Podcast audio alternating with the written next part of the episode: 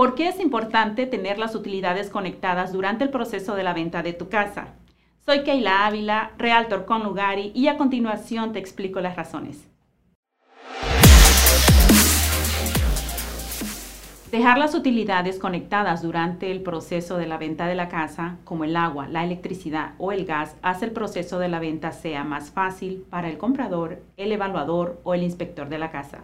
Por ejemplo, el inspector de la casa no sabría si el sistema de aire acondicionado está funcionando si en la casa no hay electricidad.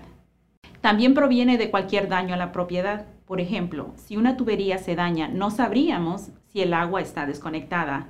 Tener las utilidades conectadas proviene seguridad a la propiedad.